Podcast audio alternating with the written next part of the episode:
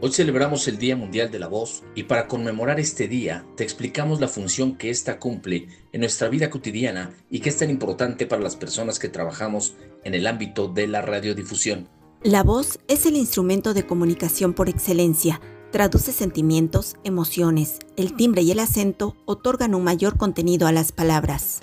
La voz, el lenguaje hablado, y la comunicación son elementos íntimamente relacionados. La voz proporciona el componente de sonido que da al habla un tono audible o musical. Esto incluye tonalidad e intensidad, que crean la entonación y la acentuación que ayudan al oyente a determinar el significado y la intención emocional del habla.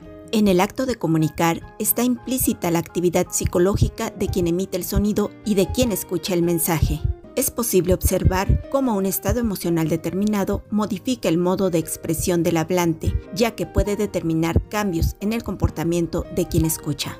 La producción vocal es una actividad motora producida por músculos que pertenecen a diferentes zonas del cuerpo humano y sus funciones corresponden a otros sistemas vitales del hombre. Está en el hombre la capacidad de reunirlos en una acción conjunta y funcional para producir ruidos, sonidos y darles un significado convencional, elaborando de este modo el lenguaje para la comunicación.